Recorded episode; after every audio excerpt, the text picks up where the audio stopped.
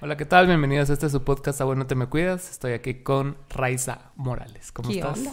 Bien vos, aquí acalorada. Sí, sí veo que Pero viniste en bici todo el rollo. Cabal. ¿Hace Pero cuánto te mueves en bici? A la gran voz. Vamos a ver, no sé, unos cinco años, unos cinco años por ahí. ¿Qué Sí. tal? ¿Cómo cambió tu vida desde entonces? Ha cambiado mi vida de tantas maneras. No, pues igual se ahorra uno un pisto, haces un poco de ejercicio. Pues a mí me gusta, ¿va? También como que me despeja la mente, ¿va? Soy como bien ansiosa y bien... Siento que ya después de una pedaleada mi mente está un poco más liberada y oxigenada, entonces me ha ayudado a controlar mis ansias un montón. Sí. Sí, así estaba, estábamos hablando hace un ratito, cabal, de eso, de que pusiste un post hace unos años versus ahora. Sí. ¿En qué crees que has mejorado? Pues un cachito, cabal, a controlar más eso de las ansiedades y... ¿Cómo le haces aparte del ejercicio? ¿Tenés como rituales? ¿Haces meditación? Sí, fíjate, hago meditación, eh, hago ejercicio, pero también más que todo como un ejercicio mental de, de cacharte, cacharte cuando estás ansioso, ¿va? Mm. Ah, no, ahorita sí, no estoy pensando bien, ¿va? Y Sí, que el cuerpo se te pone así, porque uno lo pasa por alto por mucho tiempo, ¿va vos? Entonces comenzás como a tomar decisiones y hacer cosas encima de esta sensación sin darte cuenta que realmente estás así como ansioso. Entonces, a dar- darme cuenta y decir, no, fresh, va, ahorita fresh, tranqui, Raiza, todo bien. Relájate cinco minutos y ya después miras qué onda. Sí, estaba viendo un, un podcast, de hecho, acerca de eso, de, de unas chavas que se llaman, se regalan dudas. Son dos chicas, creo que No. son terapeutas. No sé mucho el, background de Roy. pero Estaban hablando con este Camilo, el reggaetonero. Ah, Y estaban hablando del amor y de las emociones y que todo, y que a, a todo mundo nos enseñan como que, es, que solo una emoción es buena, la felicidad. Ajá, cabrón. Ajá, pero también no vemos como la- los beneficios que tienen las otras emociones, así como el enojo que te delimita, o sea, Sí. te hace crear límites o la ansiedad y ese ¿Vos tipo has de visto esta lica de Intensamente? Sí, por eso. Ay, Ajá. lo máximo. Es lo máximo. Mírenla.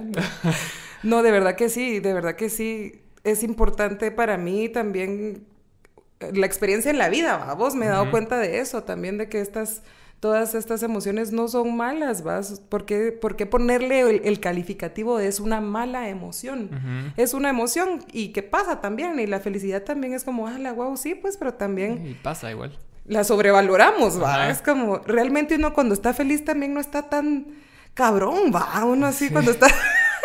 Cuando estás feliz también uno se pone ahí medio mula y Sí, no sos la persona más creativa del mundo, no sos la...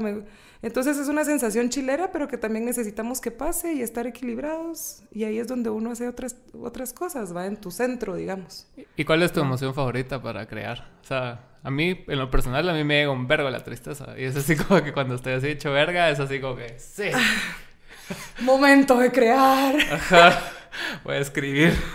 Sí, hombre, Sí, no, no, a mí no me gusta esa idea, fíjate vos, pero sí es cierto, pero sí es cierto, yo también, no es mi, no es mi emoción favorita para escribir, Nah.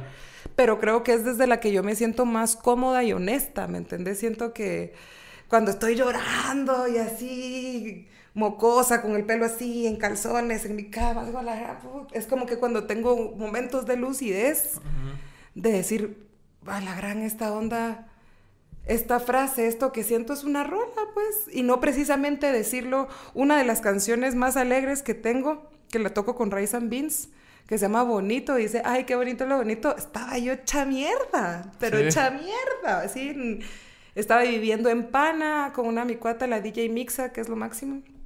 Y Saludos, saludos a DJ Mixa. Pero, y yo estaba como pasando un mal de amores y un rollo económico también raro, no sé qué voy a hacer con mi futuro, venía de mochilear y ya quería como comenzar a dedicarme a esto un poco más serio, pero viviendo en pana, vamos, viviendo a huevo. Y me sentía triste, depre, vos, y como que escribí esa rola para levantarme el ánimo, ¿va? Para decir, no, hombre, tranqui, siempre hay un lado bonito de la onda, ¿va? Y como para como sonreír para llamar la felicidad, vamos. Claro. Pero está, o sea, pero estaba hecha mierda. Sí, como manifestando la felicidad Sí, cierto punto. pero igual la compuse estando hecha mierda. Entonces, como que es donde más me fluye la onda. ¿va? ¿Y vos hace cuánto empezaste en la música? Mira, empecé, empecé, empecé cuando tenía como unos 18 años, rogándole a mi hermano. Ah, Tenía que él me tiene todavía Tiene varias bandas, pero en ese entonces tenía una banda en el colegio, va vos. Yo decía, déjenme cantar con ustedes, no sean turbios, va, no sean turbios. y me mandaban rapidito, rapidito la mierda, decir como, no, mano, vos andas a escuchar Britney Spears, me decían los cerotes. Sí, y yo es como que, joder, porque que ellos tocaban así grunge, ¿me entendés? va, y yo era güirita. Pero poco a poco me fueron dando... Um, dando cabida y yo te voy a hacer coros, que coros de nada, va cantando unísono y feo, wow. Pero estuvo chilero la experiencia y en eso la universidad, yo estudié psicología, conocí a un cuate que tocaba en los buses, vamos, yo tenía 19 años. Y, y, aquel me comenzó así como a invitar de vámonos a Santa Rosa y nos vamos tocando. Y yo, bueno, yo cantaba con él como atrás de, de él, va. Y poco a poco como que le fue agarrando la onda, babos, y comencé con la idea de la independencia y no, que me voy a la mierda de mi casa y no sé qué. Entonces le digo a mis papás un día antes, así como, mira, mañana va a venir un camión por mis cosas, me voy, va. Y mis papás así... Así de una, man. ¿Qué onda? Sí, me voy a vivir con mi banda. Somos cuatro músicos que vivimos de las camionetas y somos bien profundos, babos. Y lo vivimos, vivíamos en la porquería un poquito en ese entonces, porque adolescente, medio adolescente, saliendo de la adolescencia, medio irresponsables, así que mi mamá, sacrosanta madre, me ayudaba tanto en la vida, yo no me daba cuenta, va, o si ya viviendo uno solo es como... Todo un desastre, va. Y entonces comencé a, y en esos, como en una, eh, como a los 20, llegando a los 21, tuve como una mi crisis eh, existencial, pero, o sea, yo pensando, me acuerdo que estaba barriendo la casa, pensando en esta onda de qué quiero hacer, cuál es mi sueño, cuál es mi pasión, no sé qué onda. Y me di cuenta que realmente disfruto cantar un verbo, Y en ese momento fue como mi realización. Y dije, no, entonces lo voy a hacer con huevos, va. Entonces ya el camino se fue por otro lado, ya comencé a experimentar otras cosas, conocer nuevas cosas, a intentar componer, ¿va? Me llevó años así comenzar a hacer roles. ¿Sí te costó? Ah, sí, un montón. El miedo a ser honesto con la Mara, a decir, sí, esto es lo que pienso y quizá no es lo mejor, pero es honesto, ¿va? Entonces eso es lo que más cuesta, porque vos le si la Mara no leía, entonces uno dice, ah, o sea, como no le llega a mí este mi sentimiento bien profundo, a vos, porque está solo en dos notas, entonces, pero me costó un montón, va, como poder decir esto. Entonces, vulnerarte a decir, bueno, pero pela, no, no, no soy monedita de oro, va. Y si a la mara no le gusta, no le gusta. Me llevó como unos tres años de intentarlo, va, intentarlo, intentarlo, intentarlo, y hasta que ya dije, ah, pela, ya. El paso al vacío, le llamo. Sí. Es que es, importante la, la, vulnerabilidad en el momento que estás creando porque, es, o sea, realmente te estás llevando a tu ser más honesto. Y a veces al, no, no, recibir el feedback que vos esperás es bien, bien duro, pues, porque es, es, sos vos. Es como que te están rechazando vos, y no necesariamente es eso, pues, o sea tal vez vos no lo expresaste de la mejor manera o no lo escribiste de una manera. Sí, pero uno se tripea, vos uno se tripea solito, como que, ay, yo a mi persona en la mano no le gusta mi ser. Porque me odian. Porque me odian. Todo el mundo me odia. Pero eso, eso se admiro mucho de, de, vos, que siempre has sido como artista bastante independiente, pero de verdad, o sea, muchos decimos ser independientes, pero estamos como que en la misma burbujita todos y como que no nos movemos del confort. Pero vos sí te arriesgas constantemente, o sea, con proyectos, o sea, y agarras y te vas a otro lado solo así, pues. Entonces, ¿cómo, cómo te ha funcionado eso? Y y, sentís que, que, te incomoda hasta cierto punto el confort o, o ya lo estás buscando cómo es cómo funciona hay una hay una hay una frase de una canción de Fiona Apple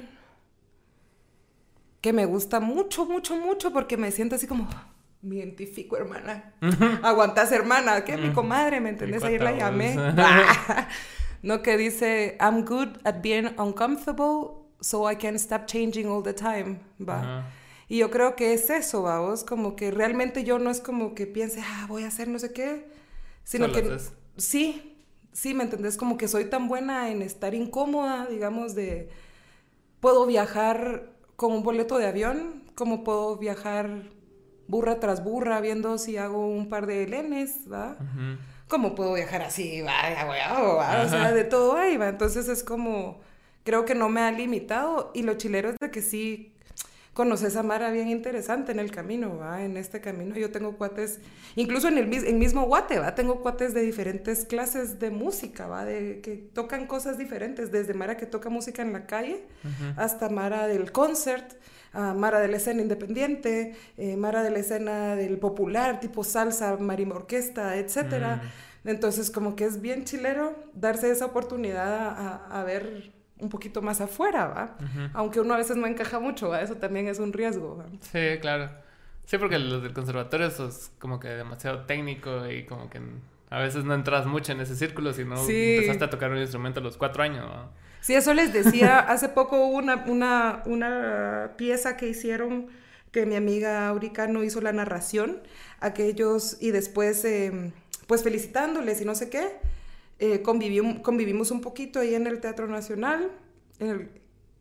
y yo les digo que os mucha, porque ya los conocía, pero como individualmente, le digo, qué raro convivir, o sea, qué distinto convivir con músicos populares que con músicos clásicos.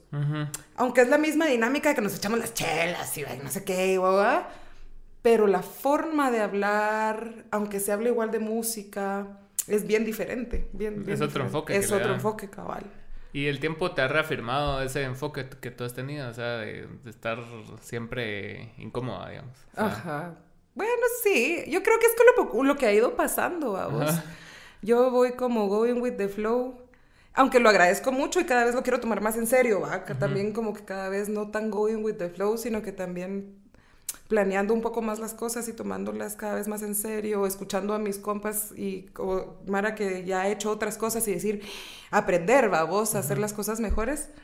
Pero creo que hasta ahora sí, más que reafirmarme eh, como mi, el por qué hago la música o cómo ha sido como la gana de hacer música. Sí, pues. O sea, te diste cuenta que sí, de verdad es lo tuyo y que eso vas a pasar haciendo toda tu vida. Sí, de una u otra manera, va.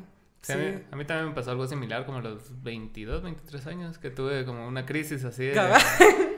Porque yo pensé que no, no, lo estaba haciendo por los motivos correctos y de hecho no lo estaba haciendo por los motivos correctos. O sea, e, era un desvergue yo en ese entonces. Entonces, y, eventualmente, o sea, caí en cuenta de que, o sea, que sí me llegaba, o sea, que podía estar en un lugar solo con una guitarra o, o lo que fuera, escuchando música o tocando música o lo que sea. Entonces yo dije, puta, sí, sí me llega. ¡Wow! Dice uno así, cabrón, ¡wow! Ajá, y, y, al salir de esa crisis, como que ya empecé a hacer cosas propias, pues, o sea, ya, ya había pasado mucho tiempo perdiéndolo, digámoslo así, en, en, tocar canciones de otras personas, que ni el caso, ¿ah? Sí. y después, como que ya empecé a escribir um, cosas para los grupos en los que estuve, hasta que eventualmente llegué al, proyecto donde sí. entendiste, ajá. Entendió, es el, el. ¿Qué sería? También uno entiende cómo chambear con la Mara, ¿va? Sí, no solo, yo creo que también esta onda de las bandas para mí ha sido, em, como te digo, cuando era chavita y me salía de mi casa, yo era la mayor, ¿me entendés? Y yo tenía, yo tenía 20 años, recién cumpliditos, y yo era la mayor. Y nos fuimos a pasar en una, a dos cuartos, en un cuarto donde teníamos el ensayadero y en otro cuarto teníamos tres camas y nos íbamos turnando ahí las, las quién se dormía en el piso, ¿me entendés? Sí, Una tele así y comíamos huevos con salchicha, vamos, y nosotros ahí buscando el sueño de hacer música. Entonces siento que, que no sé, como que esa, todo eso que uno hace sí sirve para reafirmar ese mismo sueño que vos tenés en ese momento de realización, ya te costó, ¿va? Ya tenés todas las herramientas, ya tenés, eh, como cuando empezás a hacer rolas, o así me lo planteé yo, pasé tanto tiempo haciendo covers, pero ya tocaba lira cuando hacía, cuando, cuando comencé a hacer canciones, ¿va? Entonces ya tenía otros instrumentos, otra idea de la armonía, otra idea de, de cómo hacer melodías, ¿me entendés? No solo... ¿Y tú lo aprendiste sola o fuiste a clases o, algo? Fíjate que traté, es que soy súper mala para eso, para, clases? Sí, malísima. yo, me, yo tengo un técnico en primero básico, ¿sabes? Hice primero básico tres veces. Wow fue cuando me comencé a capear, decir, pues, ah, sí, bueno, todo mal. Pero entonces cuando me interesa algo sí lo hago, pero me metí a la escuela nocturna de maestros para educación musical. Y realmente yo no quería ser maestra de música. Sí, otro rollo, ¿no? Y yo de ahí me, cabel en esa época tenía, cuando me fui a vivir con estos cuates, tenía como 21, 20, 20, 20, 21. eh, me metí al concert también y yo quería estudiar cello, pero me dijeron que ya estaba muy vieja para to tocar el cello, que ya mi cuerpo ya no se iba a acostumbrar y yo así cabal de... Mi corazón así roto. Mi corazón de poeta. me rompieron mi corazón. Entonces como que me, me peleé con, con la música académica hasta que entendí que se necesita técnica para hacer música, ¿va? Pero pasaron años. Sí. Sí, pasaron varios años que yo no. Que como es fuck the police. Esta manera me quiere meter cosas en la cabeza. La academia me quiere cambiar. Sí, cabal. Quieren comerse mi creatividad. Muchos lo ven así todavía. O sea, como que, o sea, de verdad piensan que, o sea, aprender ciertas cosas académicas es así como que no, te sí. van a robar el alma. Sí, Ajá, y, y, no. no, va, o sea, uno entiende la onda más chilero, va. Sí, cabal, es como saber leer. Ajá, cabal. no podrías leer libros de abuelos si no supieras leer, ¿va? entonces no podrías escribir, o sea, muchas y cosas. Y todo lo que he aprendido después ha sido por cuates, va. Como Mara buena onda que, mira, pues, va, te voy a enseñar, te voy a explicar cómo la casa cae, ¿no? ¡Ah, huevos! Wow, no sé por qué también quiero que no de tanto tocar tenés ciertas referencias.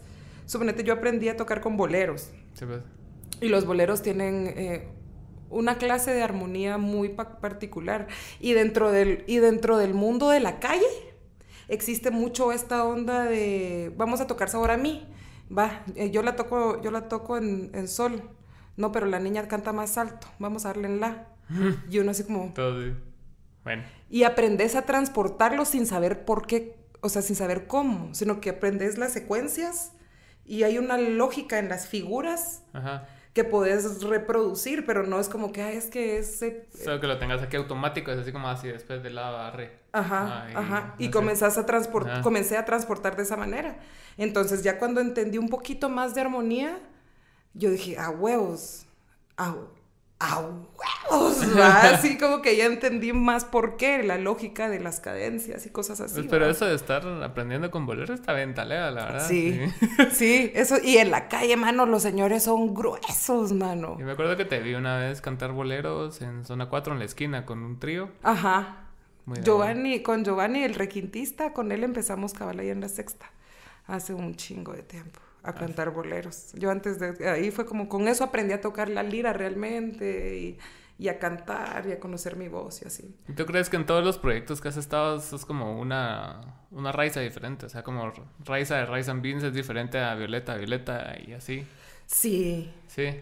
Sí. ¿Y eso sí. es a propósito o, o, o, sin querer? Yo creo que es a propósito, fíjate vos, porque bueno, a, ahora, antes para mí Rice and Beans es como el primer, el primer nicho de mi música, vamos, uh -huh. que pasó en el 2015, vamos. Uh -huh. Que cabal me invitaron a esto de aves raras. Sí, me acuerdo. Y yo no tenía mis rolas con músicos porque me daba tanta vergüenza mis canciones, vamos, pero tanta pena. Entonces invité a mis compadres a la casa, les dije, miren, mucha, me, me hacen huevos, y sí, claro que sí. Entonces eh, los invité a la casa, les compré un montón de cerveza, vamos. Y yo dije, bueno, los emborraché tantito. Hicimos como encerrona, ¿va? Les canté las rolas, las grabamos con el teléfono. Sí. Les canté las rolas, taca, taca, taca. Miren qué hacen y me fui a encerrar porque yo no ni soportaba la mar haciendo arreglos para mis rolas porque me daba tanta pena, mano, así tanta vergüenza. Y mis cuates, como eran mis cuates, va Eric Carrillo, el Colocho, de bajista era Sergio González eran mis compadres, compadres, entonces como que no tenía yo tanta pena, pero después, o sea, pero ese concierto de Aves Raras para mí fue como un parteaguas de enseñar mis rolas más abiertamente, que el mar estuviera grabando, que no fuera una onda en la calle o un toquecito chiquito donde nadie te está escuchando, sí, claro. sino que ya la mar enfocada en mis rolas, pues... Sí, yo de hecho ahí fue la primera vez que escuché voz porque Carlota en ese entonces tocaba con nosotros. Antes claro. hablaba de vos montón y nosotros así como que, ah, va. Sí, con la Charlie hicimos una rola que después le hicimos un remake con la con Rice and Beans, que ah. se llama Dirt, cabal, con la Carlota y las Lilith. Me acuerdo también de tu etapa en Lilith, ya, ya, ya nos frecuentábamos más con vos. Sí, Ajá. sí, nos encontramos cabal en el, en el IMF de ese entonces. Sí, también. Sí, yo me acuerdo que habían muchas bandas que tocamos en una carpita chiquita. me acuerdo, sí. ¿Y, ¿Y, cuál fue la diferencia más grande que notaste ya de, de, tocar en la calle, en los buses, en todo, en lugares así como más formales? O sea, uh -huh. ya ¿Sentiste alguna diferencia o solo fue así como que natural? O sea, lo que hago en la calle lo hago aquí igual. Mira, vos, la práctica cambia. Va como aprender a no somatar la guitarra todavía me cuesta, vos. aprender a no gritar todavía me cuesta. Entonces, como el ejercicio, ¿va? hacerlo un chingo de veces para darte cuenta que si haces esto, se va a oír, ¿va? Entonces tenés que procurar no estar cantando así porque la Mara va a escuchar raro tu voz, ¿va? como ahorita están escuchando ustedes. Ajá, eso es raro, ¿va? Entonces como que no, no, no, eso no lo prendes en la calle. Pero siento que, que si no hubiera tenido esa parte de la calle, no hubiera tenido la pasión que tengo ahora. Siento que eso sí me dio cabal la ilusión. Ver cómo te abre puertas, mano. Yo salí con mi pareja de ese entonces, que también es cantautor. Eh, salimos de Guatemala con 20 quetzales y llegamos a California. Vamos. Nice. Va, entonces, y eso con la música.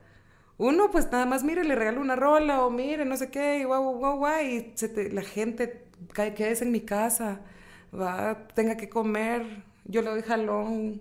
De hecho, eh, escuché una historia así similar a la tuya hace poco de un chavo que es youtuber ahora que se llama Vagaboom. ¿No lo has escuchado? No, lo voy a ver. Ese brother es suizo. Y la cosa es de que él, pues, allá creces con otro panorama de la vida, porque ya tenés muchas cosas resueltas desde chiquito. Entonces, allá puedes estudiar como lo, a lo que te vas a dedicar desde el colegio. si quieres estudiar economía, o sea, lo, lo empezás en high school y después ya sos economista, pues saliendo de ahí. Entonces él iba por ese camino hasta que dijo, a la verga, todo, qué hueva. Entonces tenía ahorrado dinero, se fue a la verga y, y se vino aquí a América. Entonces paró como en Sudamérica y subió hasta Canadá, pero así prestando servicios. Entonces él le decía a la Mara así, mira, o sea, ¿será que me puedo quedar en tu casa dos días y te lavo platos? Y, la Mara así como, bueno, dale. sí, vos es que es increíble que cómo pasa vos. Yo conocí a una chica hermosa, me, me acuerdo, Gaby Aceituna, que ella hacía libritos con cartón. Iba recolectando en tiendas cartón. ¿Aquí? Eh, es, no, eso en San Cristóbal de las Casas, lo conocí en, en ah. México pero viajera, una chica chilena. Mm. Y hacía unas cosas hermosas que no sé cómo las cortaba y con su poesía. Y eso lo intercambiaba, pero eran como cuadritos de cartón que lo calaba. Y los hacía en un ratito. Y con eso iba viajando por el mundo, vamos. Y cartón hay en todas partes. La manera que es engasada es engasada. Sí, Entonces viajaste desde Guatemala hasta California. Sí. A la madre. ¿Y cómo en bus o en Fíjate que casi todo, en tráiler, vos. Casi todo en trailers a jalón, va. A jalón. Eh, los traileros son bien de agua. a mí me llama, mira, yo sé que no sé si a estas alturas de mi vida lo volvería a hacer, vos, porque ya estoy un cacho veterana, vamos, entonces ya miro ciertos riesgos que en eso entonces no, me no, no, pues yo estaba así, ay, la vida es hermosa y una fe en la humanidad tan linda, ahorita ya no tanto, vamos, así estoy un poco más así como que no creo mucho en la gente. Pero en ese entonces sí era así, corría esos riesgos y nunca me pasó nada. Me, me, conocí a Mara muy bonita. Normalmente los choferes de los trailers lo que están es como solos, ¿va? entonces quieren hablar con Mara. Y te subís con ellos a casaquear, va por horas, porque aparte llevan carga, entonces el camino es el doble. Pero te vas, pasas comiendo algo, a los lugares donde ellos pasan a comer. A veces hasta te invitan a comer y toda la onda. Lo que sí es de que sola lo hice pocas veces. Sí, eso te iba a decir, que cada sí. ibas acompañada. Ajá, sí, era mucho más no, no, es que fuera de gran protección, pues, sí, pero... Pero, Cabal. pero por lo menos tenías así a tu compa ahí. Cabal. Y de ahí me, me una, tuvo así como una bendición de la vida que un man en un bar donde estábamos charoleando, se le hice tocando y recolectando, nos pagó con un boleto de avión de Guadalajara a Tijuana. Ah, en una fiesta que tocamos media hora. Y nos pagó con eso. Y yo así como acabal con el chavo que era mi traidor, era como vos, pero ¿será que le creemos? ¿Vale la pena, vale la pena probar? Me dijo que yo... Bata, bueno, seguimos en bus, ¿va? Pero nosotros queríamos llegar ya y no sé qué. Igual si nos pagó con eso. Y nosotros así, ¿qué pasó en este año? ¿Qué pasó? Y todavía el día del toque nos dio 500 pesos más mexicanos, va, que son como 200 quetzales, pero, pero cuando uno está ahí charoleando, eso es su comida, va, un chingo de comida y un chingo de chingadera también, va. Sí, Unas caguamitas.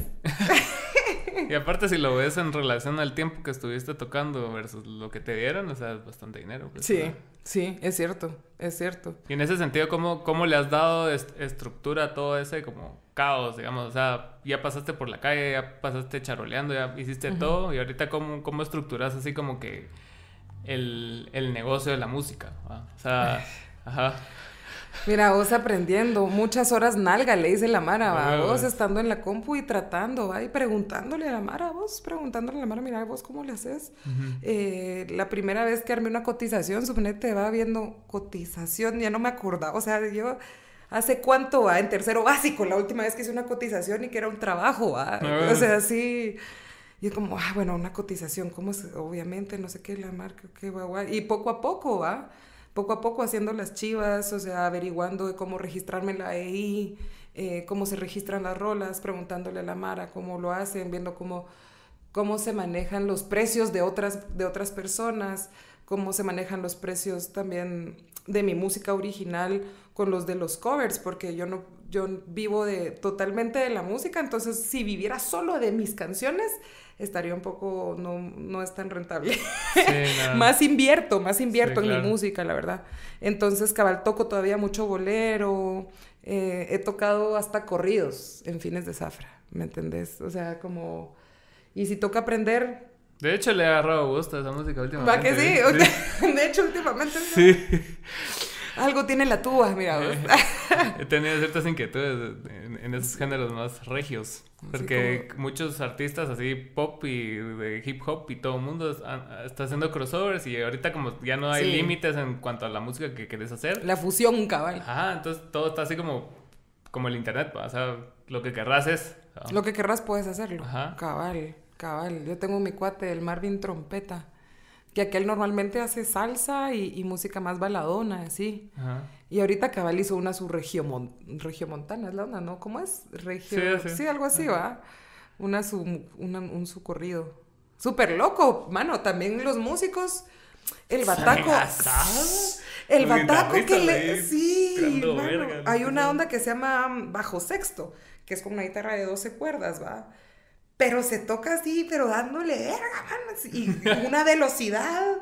Y yo así como, wow, viendo a la Mara grabar, cabal, escuchando la bataca que le grabaron a aquel a Marvin, eh, un chavo bien cabrón de, de la Ciudad de México, el Nativitas. Tiene unas cosas esa bataca que cuando le pones coco decís... Y uno solo realmente escucha el... ajá, es, solo el que canta. Ajá, cabal. Y realmente la música está muy bien hecha, ¿va? A huevos que y sí. tiene métricas bien locas, ¿va? Todo así, uno es prejuicioso, va. Sí, la verdad sí. Y Sí. yo creo que es más rollo mental porque uno, uno solito se va limitando como las cosas que a uno le gustan y cree que esa cajita es y ya. Y ya, cabal. Ah, crees que es rock, rock, fin. Y después escuchas a alguien tocando dices, ah, cero te va. Eso sí, sí es Ah. cierto, ¿va? ¿Cómo nos limitamos ante eso? A mí me costó, me cuesta todavía con ciertas cosas, pero sé que soy, es por mi juicio, ¿va? Que es una cuestión de gusto, ¿va? Como quitarle, quitarle el calificativo de que es mala música porque no me gusta, ¿va? Exacto, eso como cuesta. Sí. Y pasa un montón en, los músicos. Porque yo, yo en los últimos como tres años me lo quité ya bastante. Hay todavía ciertos géneros que todavía no, pero en la gran mayoría sí. Sí, yo- Entonces, ya, y ahí se pasas con eso. Entonces, cuando veo a otra Mara que es como yo era antes, así como que a la verga, sí, va, tu idiota. Sí, sí, sí, sí, no, sí, no, no. Ajá, y uno le mete bastante corazón, así como que buscarle lógica y sentido a lo que uno cree que es, ¿va? Así Sí. como, no, es que Cerati escribía todo y así, va, yo, hombre, ya estuvo. Y sí, también era bueno, pues pero- también va, pero no tiene que ser cabal el, o sea, la única descripción de algo que es de a huevo. Exacto. Hoy, hoy, de hecho estaba pensando eso, ponete que, que como la música ha cambiado, que ahorita, ponete, hay, hay muchas buenas bandas de rock, yo hablo de rock, ¿no? Y igual no es el género número uno versus un género más urbano que sí está resonando en la mayoría de las personas, ¿va? Y eso en los noventas era al revés, era el rock Exacto. el que resonaba en todas las personas, ¿va? Mm. Entonces, o sea, realmente antes me imagino que en el 93 todo el mundo odiaba a Nirvana, ¿va? Todos los viejos de esa época, ¿me entendés? Cabal, sí, sí, sí. Ah, sí. es así como, ah, puto, eso no es Megadeth. ¿va? O sea, yo, ¿verdad? ¡Qué huevo, cabal! Tú- entendí muy bien la referencia. Eso me dio risa. no, pero sí es cierto. Sí se vuelve uno un poco. Y después pasa eso. Perdón que te corte. Está bien. y después lo anterior también no era tan malo. Sí, sí. Siempre lo viejo es mejor y no es así. Y no es así. Hay una, es lo que pasa es de que la diferencia generacional se escucha un montón, babos, y, y uno tiende a ser como purista con esas cosas, va como, como suponete, va, eh, todo el nuevo, el nuevo reggaetón y toda la onda. A mí sí me llega, ¿me entendés? Y yo digo, bueno, ya entendí ciertas cosas de las producciones, cierta onda del oído que digo, ah, ay, esto sí me gustó. Y tiene buenos cambios y buenas sí, dinámicas. Hay buenas dinámicas y también a, entender las sensaciones, vamos, porque yo soy muy de música acústica, vamos, mm. entonces todo eso normalmente es, es, como muy, muy explícito. Y ahora la música tiene cosas mucho más implícitas, más atrás, vamos, cosas samplers, cosas que le dan una sensación. Ah. Y como eso comencé a tratar, a entenderlo y dije, ah, ya, me llegó, vamos, me llegó. Pero sigo, o sea, pero a la hora de tirar flow y querer bailar, yo pongo el general, ¿me entendés? Ah, o sea, todavía mi, mi ruca interior está como, sí te quiero, pero igual va, all these the goodies, va. all these are the goodies. Entonces yo creo que uno se, se queda con la marca de tu generación, ¿va? Aunque, aunque te abras, igual te quedas con esa onda, con el gusto, ¿va? Sí, es más, creo que una conexión emocional que que otra cosa, porque sabes lo que sentiste cuando tenías 12 años, y es así como cada huevos, ahí sí era talega. Ahí era en día huevo. ahí sí bailábamos, ¿me entiendes? No, ahora que los patojos así, ya estábamos hasta el piso. no, sí, las cosas cambian. Me toca con mis sobrinas también, va, que aquellas ya son, ya son grandes, digamos, vaya, son casi saliendo de la adolescencia. Ajá. Eh, y cabal esos gustos musicales, va. Otro trip. Otro trip otro trip y aprender, suponete cuando yo súper cerrada con Billie Eilish, suponete. ¿No te llegaba? No, por, pero por el puro perjuicio. Y ya la escuché y fue así como... Canta lindo. Ay, esa O sea, la pongo a cada rato, me encanta su voz, va, y también muchas formas de sus formas de componer, va, muy interesantes, va. Sí, bien cabrona, ¿eh? Y el hermano también bien Sí, bien cabrón, cabrón.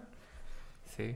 ¿Qué te iba a decir? También te iba a preguntar algo que, o sea, ahorita te estás dedicando así 100% a la música y prácticamente la música es tu vida, o sea, es, tu vida y tu trabajo. ¿Cómo, ¿Cómo, haces para como descansar de la música? Mira vos. Que estaba leyendo por ahí que es como una, una, bendición y una maldición hacer lo que a uno le gusta, porque realmente nunca paras, o sea, siempre todo lo estás pensando en función al, a tu arte, ¿va? Sí. Ah, entonces, estás en la bici así como, ah, puta, una melodía, wow, Sí, cabal, escuchando masterings, va, ah, estos voy a cambiar de audífonos para escuchar el master en la bicicleta. sí, cabal, de un lugar a otro, así es la onda. Pero, pero, siento que, o para mí, para mí una ventaja es de que a mí también me llega el rollo de, mm, de las relaciones públicas, vamos. Mm. Conecto mucho con la Mara, me gusta conversar de música y conversar de las cosas alrededor de la música. Y siento que eso le ha abierto paso a mi música, pero no es lo mismo, ¿me entendés? No es lo mismo estar como cabal aprendiendo a hacer una cotización y sentarte en la compu y ver en el pro y tratar de separarlos lo más, lo más posible, ¿verdad? De que mi lado creativo sea cuando estoy ahí, ¿va? Y que estoy y que no que no sea la misma persona o el mismo lado de la cabeza que llega ahí, sino que sea justo lo opuesto, ¿va? ¿Va? Entonces, yo siento que la música sigue siendo mi, mi, escape. Lo que no es mi escape y lo que sí es mi chance es lo otro, ¿va? Todo lo demás, pensar en fotos, pensar en imagen, pensar en que tengo que cambiar la marca, vamos a hacer merch, bueno, no sé qué, eso es el chance. Y a llegar a la noche, poder ponerme la guitarra un rato, es como ya, ya. Desconectaste. Se acabó el día, va. Va. Entonces creo que eso me ayuda. ¿Y, ¿Y, cómo fue tu transición de, regresando al, al, negocio de la música, como que ya, ya, realizaste que tenías que hacer un montón de cosas más, más allá de solo música? O sea, ¿cómo, sentiste ese cambio? ¿Te costó aceptarlo o fue así como que natural? Todavía me cuesta. ¿Sí te costó? Todavía me cuesta aceptar esa onda. Porque realmente, o sea, o sea, tenés talento, tenés calidad de rolas, pero si no tenés la forma en, en llegarle a la mara, es bien complicado. Sí, no, no se puede. Ajá. No se puede. Cabal le hablaba con Julio Ortiz, que aquel es, eh, es ingeniero de máster en Coyotools, que es el estudio donde Marvin hizo allá en Ciudad de México este disco. Y estábamos allá, yo le hice unas voces. Y cabal estaba hablando con aquel y me dice, yo he visto aquí desfilar. Aquel es de acá, pero se fue hace mucho tiempo, entonces está allá, fue baji- es, es buen bajista. Y aquel nos me dice, yo he visto aquí desfilar cantidad de gente muy talentosa, que como viene se va, va. Y he visto a gente muy mala subir y Sí, subir y subir y subir y subir y subir y llegar a un punto donde hasta ya suenan bien, va vos. O sea, más puede el necio a veces vos. Y yo creo que Sí, ese a es- eso es como la determinación de decir, mano, es lo que hago, va. Y a estas alturas de la vida es lo que hago, va. Ya no, ya. Sí, claro que estoy dispuesta a aprender muchas cosas y hacer otras chivas, pero ya mi profesión yo la decidí, ¿me entendés? Va. Entonces, hacerle huevos, pues, va. hacerlo, es lo que es y aprender y hacerlo cada vez mejor. A veces no me gusta, va. A veces me enojo, así como, no, quiero, quiero vivir en la montaña y quiero, tengo mi chucho el Prudencio, pero el chucho el Prudencio necesita una chucha porque pues mala onda, entonces una chucha y mi chucho y yo en una montaña, en una cabañita chiquita, en un terreno grande y que a todo el mundo, ya no quiero nada. Y al rato digo, no, no va, sí hay que chambear, va, hay hacer la onda. Pero sí me da el berrinche de vez en cuando, la verdad. Es que uno es como bien romántico cuando empieza. Es Sí. así como que uno cree que, ah, voy a tocar mis canciones en un bus y ahí va a estar Tommy Motola y me va a llevar a la estrella todo. cabal, Ah. yo solo necesito que me descubran, Sí. ¿va? sí, esa es la paja de siempre, cabal. No, sí, ah, cabal, ahí- alguien va a llegar y me va. Ajá. Y, y a veces sí pasa, pero... a es- veces pasa, pero... pero es bien improbable. Es hay mejor que picar trabajar. piedra. Sí, hay que picar piedra. Y aparte así uno aprende más, va vos, cabal. Ahorita, eh, cada día se aprende algo nuevo. Eh, Hoy, hoy mismo eh, Pepo me estaba diciendo, estaba, estábamos hablando de una canción que me está mezclando. Es un máster el Pepo, de a huevo. Es cabrón. Entonces me estaba, yo estaba, me dice, estaba haciendo, aquel hizo el máster también. Y yo le digo, vos, pero no está como, como muy fuerte.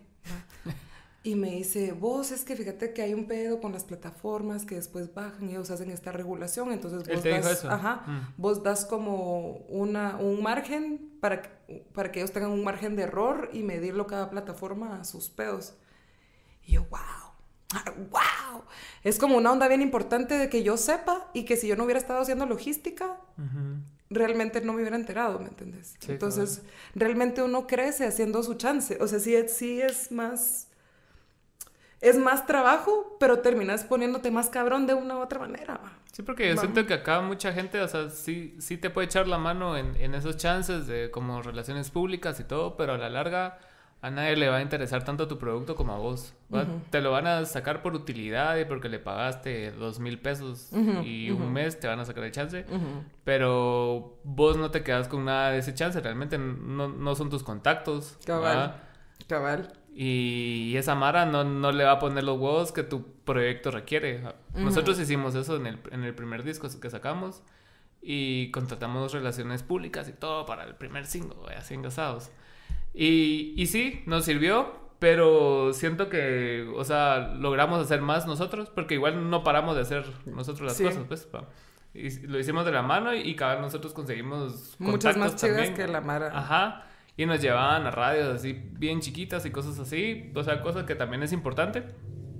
Pero a la larga, al final de cuentas, o sea, lo que le pagamos versus lo que recibimos, yo no sentí que, o sea, Que valiera tanto la que pena. vale la pena, pues. Entonces ahí fue cuando decidimos a la verga. O sea, lo vamos a hacer todos nosotros siempre. Mejor pongámonos vivos, va, cabal. Va. Sí, es que en este país donde igual realmente no hay, no hay tanto, o sea, sí hay un montón de medios y toda la onda, pero igual es un círculo, vamos. Entonces, en el teatro se le llama trabajo de lobby, que es estar, Exacto. va, estar. Y en política. ¿va? Sí. Se, se habla de eso. Y, y es como, también te haces de compadres y de comadres con que después decís, ala, qué, qué chilero trabajar con esta Mara, ¿va? Y que fue porque estuviste en el lugar correcto, en el momento correcto, y alguien habló de que yo necesito una chava que cante. Fíjate que yo canto, vos, va, va, sí, va, entonces ahí yo canto, yo canto, ¿quieres una rolita? Ese día la- con la, cabal, yo canto, ¿Ya viste esa película de Anchorman? no, algo así ha sido. Que el cerote está en el... eh, Lleva a la chava a un bar de jazz. Y el, y el que está tocando jazz le dice así, no, eh, ¿te quieres subir a tocar? No, hombre, no viene listo, que no sé qué. Y se saca la flauta transversal del, de la manga. No, hombre, no, Sí, no, hombre, no viene listo. Y empieza a echarse un solo. Algo así, algo así. No, pues, pero también sin querer, yo siento que uno trabaja por afinidades también porque Ah, bueno. el gremio es tan chiquito y, y entonces la onda es conocer quién te cae bien, va a decir, ah, bueno, unamos fuerzas, unamos fuerzas porque yo tengo esto, vos tenés esto, yo quiero aprender esto, vos puedes aprender esto. Tengo esto que ofrecer y vos tenés esto que yo necesito, va. Y saber, y saber también involucrarte con la Mara y hacer esas chivas, yo siento que a mí me ha llevado... Yo he aprendido un chingo de la Mara, va, vos. Vas del, del mono que Ujú, estuvo aquí. Caramba. Mano, aquel que engasado, mano, aquel sí hace sus tareas, va, Sí. vos. Aquel fijo es el chavo al que yo le hubiera pedido copia en el colegio, ¿me entendés? Eh. Va. Engasado, le he aprendido un chingo y solo observándolo, va, vos, y con un par de conversaciones que me ha iluminado. Es como, sí, va, tiene razón el mono, sí, va. Va, entonces solo con eso estando, va, estando en donde la Mara está en la jugada. Y es lo mismo de lo que estábamos hablando de, o sea, de, la mara del conservatorio. O sea, también es igual de importante la técnica en tu instrumento como la otra parte de relaciones públicas que no te dicen nunca. ¿va? O sea, Ajá. es algo que vos, si te interesas lo suficiente, lo vas a descubrir. Ujú. Pero lo contrario, es así como siempre vas a pasar a oscuras Sí. tocando tu instrumento, sea, Esperando que llegue Tony Motol. ajá. sí. Y, y es, y es bastante bonito porque a mí sí me... A mí muchos artistas de los que me gustan ahora me han interesado bastante por su visión que tienen como, como producto, digamos. Ujú. Suena feo, pues, pero... Sí, sí, sí, sí, sí, claro, sí. O sea, que, que saben realmente por qué hacen lo que hacen y cómo proyectan eso. Y eso me resonó bastante hace como cuatro años tal vez y fue así como, puta, sí es cierto. ¿va? Ah, sí, o sea, sí, sí es importante, va. Sí. Sí, porque, o sea, si miras los, los perfiles en Instagram de artistas y todo eso, es un gran trip, man. O sea, no, es, no es solo así de, ay, que estoy en mi casa, ¿va? sino que sí, siempre están a, a tope, ¿va? O sea, nunca, nunca los vas a ver así con un, un mal ángulo, una mala prenda, nada. O sea, todos. A menos que tenga un porqué de ser, va, vos, A sí, menos sí. que sea un, un consejo que Ajá. pasaron un mes con ansiedad y no sé Ujú, qué, y sí. cosas así que a veces hacen. Pero sí. Pero sí es bas- bastante importante cómo proyectas vos tu arte para que la gente así lo perciba. Sí, para que la Mara realmente... Y es que es, es otra cosa que también tenemos que entender, ¿va? De que para que la Mara lo perciba en las redes ahora, que sí necesitamos ayuda con alguien que sepa cómo traducirnos visualmente, Ujú. ¿va vos? Porque uno puede tener una idea concreta de cómo querés que la Mara te entienda, ¿va vos? Pero realmente es un arte que eso se traduzca a, a lo visual de tu, de tu imagen, de tu logo, de tus afiches, de, to- de todo. va, de todo. Entonces sí hace falta pedir orientación, pues va a pedir a alguien que trabaje contigo y decirle, mano, hacerme paro y vamos trabajando mi marca, va, vamos trabajando mi marca y es la única forma realmente de que la Mara va a entender, porque si no la Mara que se acerca a mí me cuesta mucho con el tema de que yo, la verdad es de que compongo cosas bastante dulces hasta cierto punto. Y mi aspecto es bien rudo, ¿va? Y aparte yo en persona también soy así como un poco ruda, ¿va? Entonces es bien loco como, como poder llevar esta imagen, ¿va? O tocar boleros y estar tatuada y perforada y, y llegar así a mis toques de boleros y que al principio fue un shock. De ahí tuvimos que usarlo en pro a esa situación y explotar más esta onda de que se nos vieran más todavía para que el contraste tuviera un sentido, digamos, Sí, ¿va? claro. Entonces, observar todo eso no tiene nada que ver con la música. Y no- nosotros de noche y por avión, va, hay que buscar a alguien que sí sepa de esas chivas, va. Y es cuestión de, o sea, de jugar con los prejuicios del ámbar hasta cierto punto. Sí, O cabal. sea, Sí. Es manipulación. Sí, porque estás en un negocio que es, o sea, sí importa la música, pero la música a la larga es como, o sea, un vehículo de tantos vehículos que hay, o sea, también. y, y ahora todo es súper pictográfico y súper visual, ¿va? Sí. Entonces... No ten- tenés otra salida que la- Sí, tenés que estar a, a la altura del momento. O sea, si- fuera como antes, que era puro telegrama la mierda, sería así como que, ah, va, no me van a ver la cara nunca, va. Pero, Ahorita hasta eso es un trip, va. O sea, sí, la gran, sí, de que, que no te miren la cara es un trip también a propósito visual, va. Y llevas toda una estética, como lo que. Como gorilas. Sí, como lo que dice gorilas, que va todo un proceso. que nunca la casa. La cara. La cara, va. Eso es todo también pensado, va. También está pensado. Va. Sí, nada es, nada es así como. Chiripazo de dos Voy a mandar a hacer una mi animación a ver ¿Qué onda? No, todo está fríamente calculado. pues a la hora de, de, componer, ¿cuál es, ¿cuál es tu proceso? Y crees que, o sea, en, en, el hecho de crear una rola, vos la terminás y se la presentas a la banda o a los músicos, o cómo es, o, es así, llamean y es así. Mira, con los años he aprendido, al principio mi proceso de de composición era muy conmigo misma, conmigo misma y en un punto específico de mí misma, ¿va? Solo cuando sentía que la musa estaba ahí y estaba onda, y así. Después con el tiempo me, fui abriendo, número uno, a dejar que me producieran, ¿va? A dejar que la gente metiera la mano en mis rolas, que me rompía el corazón al principio, me rompía el corazón. Como la manera que no sé, vamos, era como que me estaban fisurando el alma, no sé cómo decirlo. Drama, digo yo, va, pero en el momento era así como que llegar con alguien. Están violentando tu canción, así. Sí, cabal. Y le quitas. Y esa era la parte que. Esto fue lo que escribí llorando, ¿me entendés? Entonces, como que, no, esa melodía no funciona, no se entiende, no sé qué, guau, guau, yo llorando atrás, así, bueno, bueno. Pero poco a poco como que le fui perdiendo ese apego y comencé a verlo como un juego, vamos. Entonces he aprendido a hacerlo con otras personas, va, de, darme esa oportunidad de componer con otras personas como un juego, va, como, ay, hagamos tres notas y vemos qué anda, dónde nos llevan, vamos, y, y hablar un poquito de una idea y jugar encima de esa idea también me ha dado a mí la herramienta de componer sola ya en cualquier estado, ¿me entendés? O por lo menos intentarlo, va. Pues. Intentarlo y estar como en, este ejercicio constante. Como en cualquier estado. Como que ya no solo, ajá, ya no ah. solo, ya no solo triste, ya no solo, eh, ya no solo inspirada, ya no solo, sino que respetar las ideas que también llegan cuando no tienen esta carga emocional, va. y, vivirlas y decir, ah, pues al rato sí me llega, va, a grabarla y si después no me gusta la borro, va, vos, pero pero animarme a hacerlo sin darle esta onda de que no, es que mi proceso creativo es no sé qué.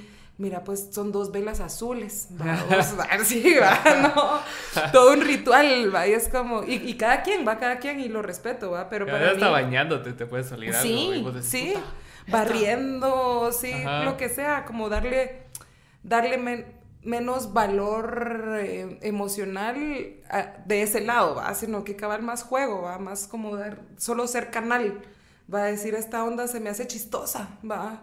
Y creo que podría servir para esto, ¿va? Y con mis hermanos nos compartimos ideas así como esto sería una genial marca para papalinas, ¿va? Y las burradas, ¿va? Pero de tratar de, de darle vuelo a la creatividad eh, como Mauri, Mauri, aquel es súper creativo, a vos, pero aquel en cualquier momento le da vuelta a las palabras, eh, como comenzás a chingar y te vas a la mierda, así de comenzar a decir una burrada tras otra burrada, tras otra burrada, tras otra burrada, ajustando la burrada del otro, no sé qué, desencadena todo. Eso también son ejercicios creativos, ¿va? Entonces creo que, que ahora lo disfruto más y que es un proceso que puede ser como en cualquier momento.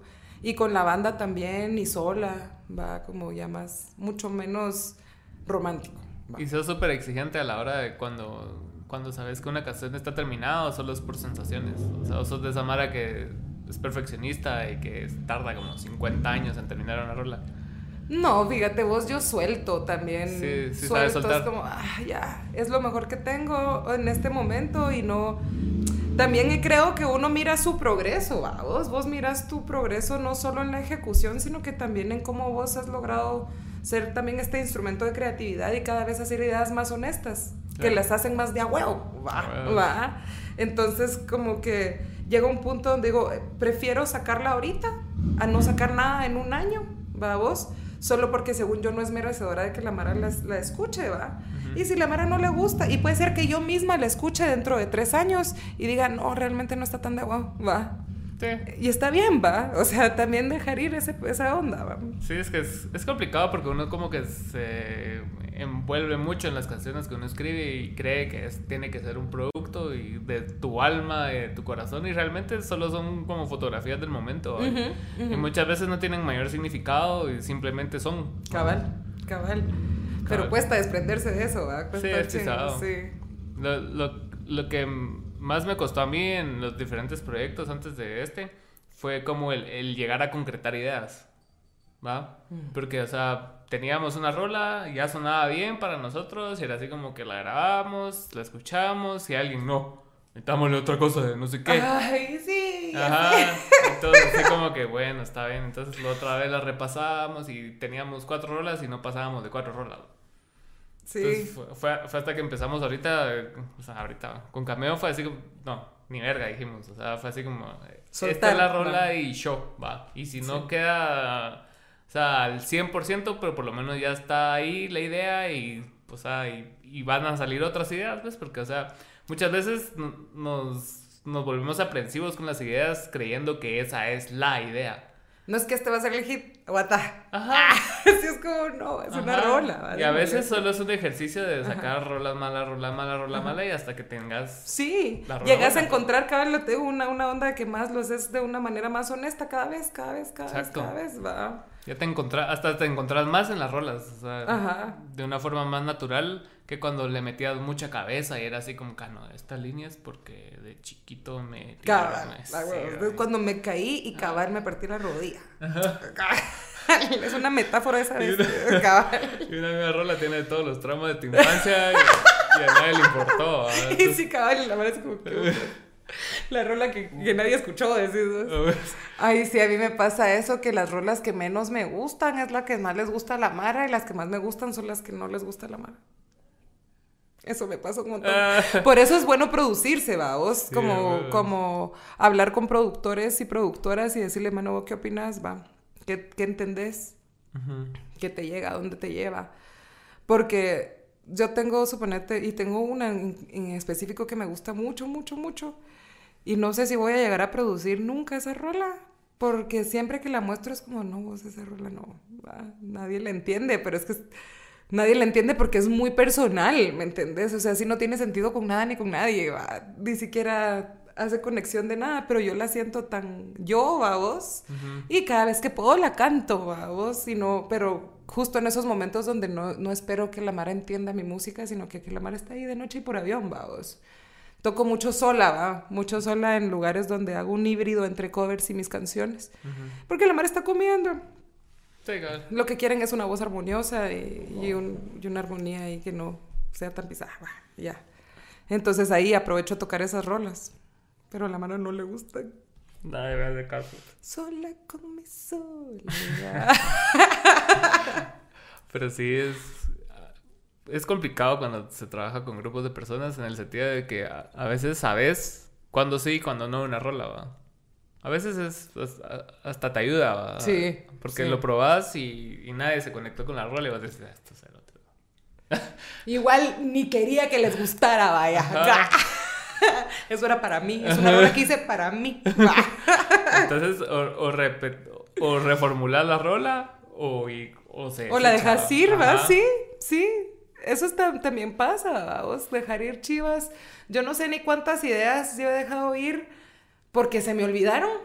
Pasa, eso también me pasa mucho porque ya, ¿cómo era esa rola? Y a veces que he hecho rolas enteras y que he tocado un, par de veces, pero que de repente el siguiente mes no, o sea, no la grabé, no hice nada por algo, así ni en el teléfono, y al mes se fue. Mm. Va, no tengo ni una palabra de la rola, hay nada. Es como, se fue para siempre. Se fue. Te dejo ir, hija mía. ¿Y cómo sos dejando ir en tu vida privada? Así, va. ¡Cristo santo! Todo, la pregunta. Pues fíjate que sí, sí creo que todo. es que me pongo engasado, fíjate. a esa altura de la noche me pongo engasado. Pues fíjate que soy engasada. ¿Sí? Soy engasada un poquito, sí. Me duele mucho, me duele mucho, pero cuando hay que soltar, suelto. Cuando hay que hacerlo, lo hago. Que no quiere decir que no sea dramática, porque sí soy, sí soy em, muy romántica y no solo en el rado, no solo en el ámbito romántico en sí, va como con parejas, Mm. sino que con proyectos, con, con todo lo que hago, es como, Das todo. ah, sí, me enamoro y ay, y- va y la poesía, por eso tengo esto que dice siempre hay poesía, ¿va? o sea, sí, la, ay, Dios santo, todo es como, ah. Entonces sí, lloro mucho, hago pataleo, hago berrinche, lo que sea, pero si se acabó, se acabó, va. Y sí, sí puedo soltar. De hecho, regresando al tema del inicio. eh, Muy bien. te digo, Eso, te cañas. No, pues, o sea, la tristeza es, es la emoción que te hace soltar las cosas. Porque, o sea, lo sacas todo y te agotas y, o sea, ya estás así hasta abajo. Y es así como, como cuando dejaste ir, ya solo queda volverse a llenar, ¿no? ¡Qué loco! Me llegas. sí. Me llegas. No lo había, no lo había reflexionado así, ¿sabes? Que es cierto, la tristeza es lo que te drena, ¿va? Te saca las chivas. Hasta te cansas de llorar y estás así como, que, "A la puta, ya estuvo. ay, Sí. ok". Y después, de repente, un día o dos días, tres días, no sé cuánto sea el tiempo. O sea, cada Sí, quien es diferente. Pero ya después, una vez superado eso, es así como que va, ya estuvo, pues. Sí. Órale. Sí. Sí, yo, y, y cabal, esa es la sensación que tengo. Esa es la sensación que me da cabal, cabal de derrotarme, ¿va? Ay, mierda, yo, yo pensé que sí, ya, va, y le doy. Sin articular palabras. Sí, no, no, no, es- cabal. y, y después, cabal, como esta sensación, como te digo, que siento como es de incomodidad, de me comienzo, ok, no, pero ya hay que hacer algo, pues, va, ya, bueno, esto no es, este no es el camino y, y tengo muy consciente dentro de mí que yo tengo un problema, vos, yo soy bien mandona, soy súper mandona y lo reconozco, ¿me entendés? Es de las cosas que más me ha costado trabajar en mi vida. Entonces me repito mucho a mí misma esta onda de, vos no puedes controlar ni las decisiones, ni, o sea, nada de la otra Mara, ¿va? Entonces cuando yo encuentro ese limitante, prefiero no ser necia porque es invadir a la Mara, ¿va? Y ya sé que soy mandona y que si la Mara me da un poquito de entrada para ser mandona, es como, ah, bueno, pues... Entras con todo. Ahí voy. ¿va? Entonces, como que trato de limitarme eso, ¿va? Trato de limitarme, entonces por eso mejor suelto, ¿va? Es como decir, no, va, no puedo, aquí no puedo hacer nada, aquí no puedo hacer ya nada, entonces va, me voy. Mi energía aquí se está drenando nada más, no, no está funcionando, me voy. Y me voy, me voy. Sí, a veces uno ni sabe, o sea, tenés como que el control de lo que vos puedes hacer, pero a veces ni de eso tenés control, ¿va? Ujú, Cabal, Y cabal. pretendes como que llevar ese control hacia otras personas y esas personas les vale verga, sí, pues. ¿va? cabal. Y más en esta onda, en esta onda que no tiene ni, ni patas ni cabeza, vos. Estamos aquí en- te- intentando construir una forma de hacer música un poco más digna, vos, que podamos vivir de esta onda, hacer que la Mara que viene también lo viva mejor, que haya una onda, pero, pero realmente no hay un mapa, ¿va? Porque en Guatemala nunca ha existido realmente una industria musical, entonces si no hay un precedente histórico, digamos, porque la coyuntura, digamos, la gente aquí en Guatemala es diferente, no es como que vas a usar el mismo modelo de México y aquí va a funcionar, No pues va, puede, no, no. no es así. Cuesta un montón, vamos, cuesta un montón, entonces nos cuesta asociarnos, nos cuesta como armar o armar vínculos lo suficientemente fuertes como para hacer una industria, porque lo que se necesita es un chingo de mara. Sí. ¿va? Eso es lo que se necesita para armarlo, ¿va? Un chingo, un chingo de mara con la voluntad. Pero, cabal, va, cuesta mucho esta onda de poder relacionarnos y decir, hay mara que quiere hacerlo solo por hacerlo, hay mara que quiere solo dedicarse a esto. Y hasta ahora yo miro que ya hay gente que quiere dedicarse solamente a, a todo lo que tiene que ver con, con- con la administración musical, digamos. Exacto. ¿va? Pero hasta ahora yo, no sé si antes la sabía, yo no los conocía, pero hasta ahora yo miro Mara más organizada en eso, va haciendo charlas. Ahorita justo estamos en este festival Lat- Latmus, que está súper interesante, ¿verdad? Que, te, que, que habla de, de, de lo que pasa en la música en este territorio. Entonces sí te dan como herramientas que vos decís, ah, pues chica. Pero es un proceso súper lento, va de a poquitos, de a poquitos. va. Sí, porque de por sí como so- sociedad estamos como también en un estrato, o sea, general como país en donde no podemos como estar aspirando a lujos, ¿va? O sea, ¿va? Cabal. Entonces el hecho de que alguien venga y, y, y, te preste atención a la música solo porque haces música es bastante complicado porque la gente está ocupada sobreviviendo, pues. ¿no?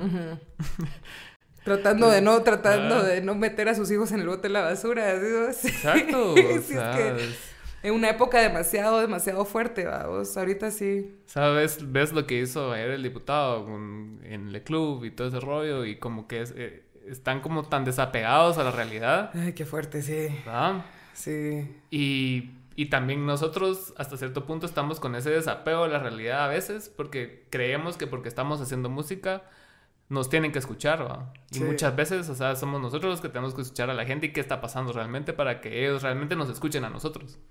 Para que tenga una coherencia también un poco lo que uno dice, vos, porque, Sí. porque también las canciones conectan con las con lados íntimos de la Mara, vos. y, y uno tiene que saber qué es lo que está pasando en la intimidad de la gente, es lo que está pasando en el país, vos. En general, yo, yo no creo que escriba eh, con una postura política. Pero sí, a mí me gusta llamarle más como una conciencia, ¿va? Una conciencia de, de, de poder justo hablar de cosas que en este momento están pasando, ¿va? Que están pasando en, en general y a que la gente le haga eco, ¿va? Un par de palabras, dos, tres frases, una frase que, que describa qué está pasando, porque si estamos en un momento demasi- demasiado, demasiado, demasiado pisado, vamos. Y realmente el arte es una herramienta para poder sostener momentos como estos. Pero como no, o sea, pero como no hay presupuesto para arte, no hay, no hay una idea de importancia en el arte en el consciente, en el consciente colectivo, porque no, han- no ha habido inversión digna para el arte desde hace, no sé si en algún momento, yo no lo he Mm, vivido, no. ¿va? o sea, No, no. sí, ¿va? Entonces, la Mara no sabe que se podría sentir un poco mejor eh, escuchando una rola, recibiendo un taller Sí. va una clase de canto solo por cantar no por no Por ajá. va pero como no le hemos dado esa importancia entonces siento que, que la Mara no tiene ese concepto adentro y no culpo a la Mara sino que a un mismo sistema que nos tiene chambeando y chambeando y chambeando y chambeando y chambeando y chambeando Para nada. para nada va, pues, para seguir sosteniendo a esa Mara que se va a los puteros va va, va. Sí, sí es, sí, sí es bien fuerte porque, o sea, para, para aspirar a cualquier cambio que necesitamos, o sea, necesitamos por lo menos lo, lo mínimo, tener ciertas seguridades para aspirar al siguiente nivel, ¿va? O sea. Yo, yo presté mucha atención a, a tus letras en, en Violeta cuando estuvimos en el barrilete y también hace rato que estuvimos en otro evento, creo que el- en el patojismo estuvimos juntos. ay sí qué bonito sí sí sí Ajá. Entonces son, son, son cosas bien fuertes porque, o sea, vie- vienen a, a demostrar como lo, lo podrida que está la sociedad. ¿va? O sea, no, estás haciendo una crítica así directa, pero sí estás hablando de cosas que están sucediendo, lo cual demuestra que la sociedad es una mierda. Estaba, sí, que estamos podridos, ajá, sí, sí, sí, sí. Entonces, para, para tener un entendimiento de eso, necesitamos que nuestras, o sea, nuestras carencias físicas, digamos, o sea, por educación, eh, seguridad, eh, salud, por lo menos eso que esté cubierto, ya, ya, ya podemos aspirar todos a estar en la misma página ideológica, pues. va. Sí, sí. Pero si no, o sea, va a haber esas discrepancias y esos choques que están pasando. O sea, ponete cada vez que hay una manifestación de feminismo, cada vez que hay una manifestación de algo diferente, o sea, lo que causa es un recelo de la población porque realmente no entiende. No se entiende la profundidad del asunto, sí. Exacto. O sea, todos creen que porque tú decís A, vas en contra de B y vos solo estás velando por A, pues estás diciendo Sí. nos matan a las mujeres, ¿no? Ya. Sí. Y mira, haciendo, haciendo algo que, que en Guatemala es bien fuerte, porque no solo el movimiento de las mujeres, que es súper importante en, en la lucha por la igualdad de género, pero para, para, hablar, para hablar de otro tema que se lucha de la misma man- manera, digamos, aquí hay muchas manifestaciones de los pueblos campesinos, vamos, Ujú. y que es Mara que realmente vive en situación, con una, o sea, la vida no tiene ni poquito de dignidad, ¿me entendés? Va. Ay. Uno todavía, por lo menos, tenés ciertas cosas como agua potable, ¿va? Que, que son súper importantes para la vida. Y obviamente no vamos a saber qué imp- tan importante es esta lucha si nuestra gente no está padeciendo lo mismo que esa, que esa Mara, ¿va? Por eso vos decís, ¿va? Se necesita para poder, yo estoy de acuerdo con eso, para poder tener por lo menos un poquito, un poquito de acuerdos en cuanto a la ideología, deberíamos de tener las mismas necesidades cubiertas. y, y creo que no cuesta mucho en un país como este, ¿verdad? Porque más, más que todos, casi todos estamos aquí en la ciudad hacinados y creyendo que estamos viendo bien de agua. Va, y, y, realmente no tanto. En el, en el campo la Mara tiene otras cosas, pero viven explotadas, ¿vas? Vivimos así como en una, una contradicción horrible y como súper cerrados y cerradas a verlo, ¿va? Y entonces creo que justo el arte te puede ayudar a eso, a un poquito de humanidad. Vos. Ni siquiera es como decir, no, es que nosotros somos una mierda porque no abrimos los ojos y no sé qué, sino que realmente tener el corazón un poco tierno, ¿va? Y decir, ala, no, sí está bien pisada la mara. O sea, sí, la mara está bien pisada. y que te, nos dé un poco de pena, ¿va? Un poco de pena porque también siendo las personas que tenemos los privilegios para poder hacerlo, podemos hacer algo. No podemos cambiar el mundo porque ni que uno fuera Dios o lo que sea, pero por lo menos platicarlo, ¿va? Y si voy a, o sea, si voy a cantar, puedo decir, y hoy voy a ser el Día de la Tierra, puedo decir que en Guatemala eh, la tierra se explota, se explota el campesino, se, o sea, puedo nombrar cositas, vamos, y, y, tratar de, de, que, de, crear afinidad con la Mara, ¿va? Un poquito más de, de que vale mucho más la vida, ¿va? Que, que, todo lo que creemos que es bien de agua o, o, las redes o, o, los lujos, vale mucho más la vida de la persona que tenemos a la par, quien sea. Sí, Va. Sí, sí, yo siento que las redes eh, o sea, sí conectaron mucho, pero vinieron a despersonalizar a las personas, a, todos. A todos, O sea, todos somos un avatar, ¿no? Entonces, como avatar, puedes insultarlo, puedes decirle todo, porque prácticamente no existe, pues. Ay, sí, eso es bien raro. sí. La Mara es bien engasada. A mí me han escrito unas cosas. Sí, te han puesto. No tenés idea. has recibido hate? Ay, sí, un montón. Y también, Qué famosa, yo nunca he recibido hate. Sí, vos la Mara. Mira, vos escribimos hasta haters tengo. No, yo creo que es también por el hecho de que, de que la Mara cree que tengo una postura muy definida cuando realmente sí, sí y no. Sí, pero no, diría el memecito del, gatito. Pero. Y también mucho, mucho Mara tratando bien en trona, ¿me entiendes? Así. Mm. Y Mara que, que yo conozco. ¿Entrona con hate o cómo así? No, eh, Mara con hate ah, y Mara muy ah, entrona así de te mando un dick pic de una, decís vos. y Mara que vos miras en la calle y en la calle ni te saluda. Ah, y vos... Yo vi tu pene. Yo sé que ese cerrado le tiene chiquita. Para ponerle el dedo bien grueso, va. Y ni la cara te da. Sí, no. Ay, no. Ay, no. No, pero es bien raro. O sea, sí, realmente es muy, muy raro cómo nos llevamos. Cada somos un avatar. Va, no, no, nos no, a la hora de vernos a los ojos, la onda es otra onda. ¿va? Y es como, que, pero si ayer me dijiste buenas tardes, ¿va? buenas tardes. Ajá, ajá. Y la la que sí. como el monito. Cabal. Cabal. Las montón de referencias de memes. Me llega, me llega. Estamos en esa época. Lo vi en un meme. Lo vi en un meme. ¿Te acordás del meme? Eso. Pero qué hago tenerte aquí. No Gracias, sé si vos. agregar algo más. Eh... lo que estás haciendo ahorita, tus redes sociales. Mis redes sociales, Todo. síganme, Memo Raiza Morales, R-A-Y-S-A. Y pues nada, viene una canción con los Beans. Estamos haciendo una canción con el, los Beans que está produciendo el Mae. Chilero el Mae. Tipazo el mae, mano. Y un gustazo tiene también, un gustazo bien bonito. Entonces estamos haciendo, haciendo ahí un cumbión loco con los beans. Nos gusta decirle un cumbión elegante. Pero a saber, va. Nos, nos, las estamos llevando así. Uno dice, uno describe las cosas y nada que ver. Pero eso, em, estamos trabajando una producción con Básico 3, pero que esa va a durar un poquito más en, en salir. Esa no es de los beans. Esa es como solista. Mm y que va a tardar un poquito más en salir y espero que pronto estamos, estamos ya tenemos la rola, solo hay que hacerle arreglos con Pedro Luis Peña, que es el guitarrista del Capitán Eléctrico. Mm. Tenemos ahí un reguecito que nos está esperando y aquí le estoy tirando presión a Pedro Estoy tirando, escúchame. Entonces música nueva se viene, esperemos toques de eso si no sé, pero esperemos que hayan toques un poquito más, aunque sea controlados, pero que podamos tocar en vivo, mano. Sí, que hace falta. sí, sí, un montón. Esperemos que pronto, pero por ahora no hay toques.